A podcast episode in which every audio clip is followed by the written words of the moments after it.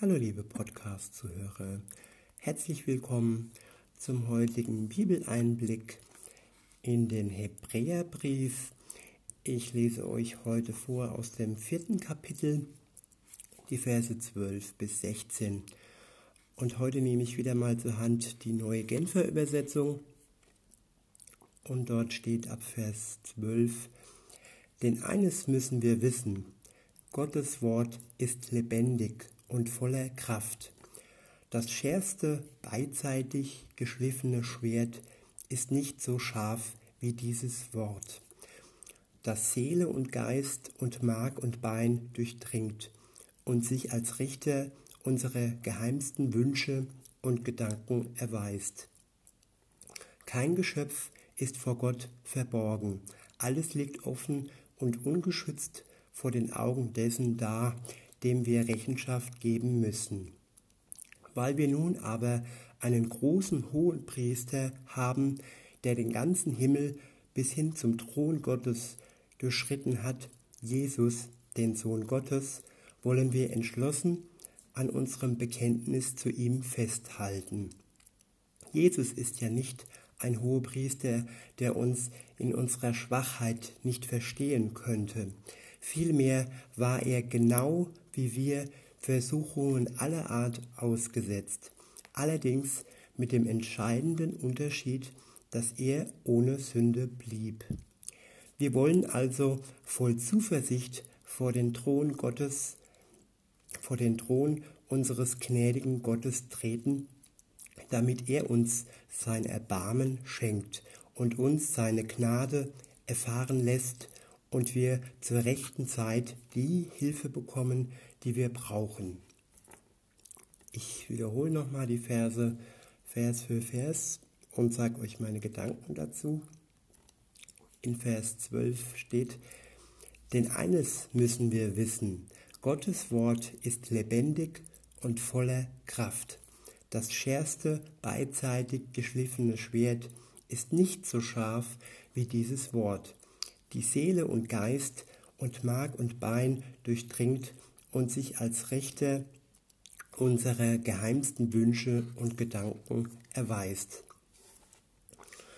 Oftmals wird die Bibel als Märchenbuch betitelt und irgendwie als unbedeutend dargestellt. Aber hier in diesem Vers lesen wir, Gottes Wort ist lebendig und voller Kraft. Welches Buch ist denn lebendig und welches Buch ist voller Kraft?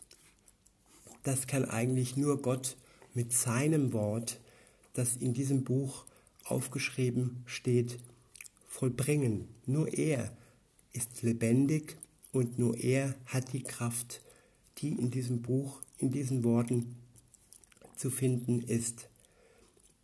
Und weiter heißt es, das schärfste beidseitig geschliffene Schwert ist nicht so scharf wie dieses Wort, das Seele und Geist und Mark und Bein durchdringt und sich als Richter unserer geheimsten Wünsche und Gedanken erweist. Wenn wir anfangen in der Bibel zu lesen, dann wird uns Gottes Wort durchdringen. Es wird wirklich in unser Tiefstes, in unser Innerstes vordringen. Es wird Seele und Geist, Mark und Bein durchdringen. Und unser Gewissen wird dann vor dem Wort, vor dem Richter stehen. Und unsere geheimsten Wünsche und Gedanken werden offen stehen. Ja, das ist nicht für alle wirklich äh, erfreulich, aber Wer möchte schon vor Gott etwas verbergen, vor dem verbergen, vor dem nichts verborgen ist? Weiter heißt es dann nämlich, kein Geschöpf ist vor Gott verborgen, alles liegt offen und ungeschützt vor den Augen dessen da, dem wir Rechenschaft geben müssen. Ja, die Menschen versuchen sich oftmals zu verstecken, Dinge zu vertuschen und denken, sie haben wirklich äh, Erfolg mit dem Spiel des Verstecks unter Vertuschung. Das mag vielleicht unter Menschen eine Zeit lang ähm, ja, klappen oder vielleicht sogar ein ganzes Leben lang klappen. Aber vor Gott äh, ist dies nicht möglich, denn vor ihm ist nichts ver verborgen. vor ihm liegt alles offen und ungeschützt. Und vor seinen Augen gibt es nichts, was verborgen bleibt. Weiter geht's äh, in Vers 14. Dort steht, weil wir nun aber einen großen Hohepriester haben, der den ganzen Himmel bis hin zum Thron Gottes, dem Vater, durchschritten hat, Jesus, den Sohn Gottes, wollen wir entschlossen an unserem Bekenntnis zu ihm festhalten.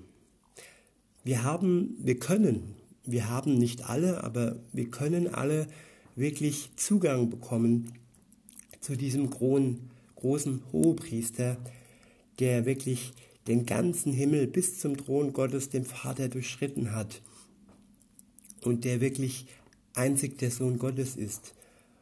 Und das ist eigentlich ein Zugang, der, ja, der ist wunderbar. Und äh, insofern, wer möchte da nicht an einem Bekenntnis festhalten, wenn er es schon mal ausgesprochen hat?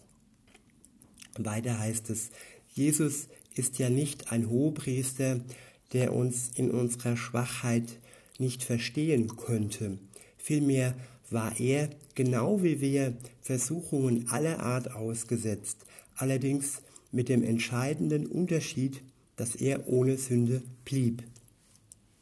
Tja, oftmals könnte man denken oder Leute, die nicht unterwegs sind mit Jesus, ja, was weiß Gott schon? Was hat Gott denn für eine Ahnung? Der ist da oben im Himmel, der ist ganz weit weg und ähm, der interessiert sich doch gar nicht für uns.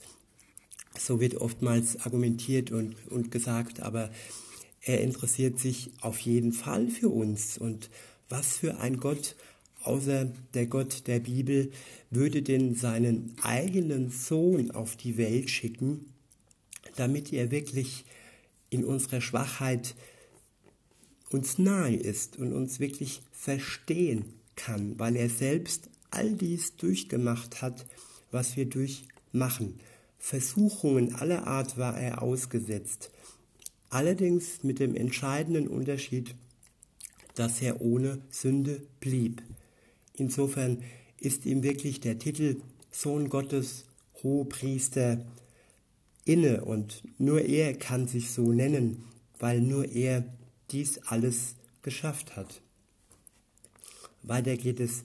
Wir wollen also voller Zuversicht vor den Thron unseres gnädigen Gottes treten, damit er uns sein Erbarmen schenkt und uns seine Gnade erfahren lässt und wir zur rechten Zeit die Hilfe bekommen, die wir brauchen.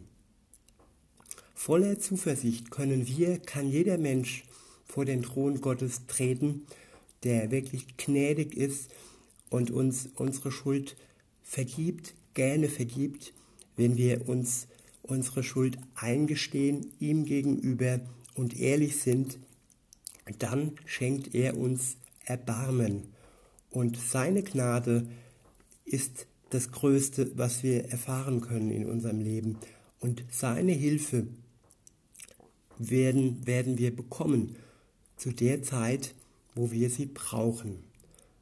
Und in diesem Sinne wünsche ich euch einen schönen Tag und sage bis denne.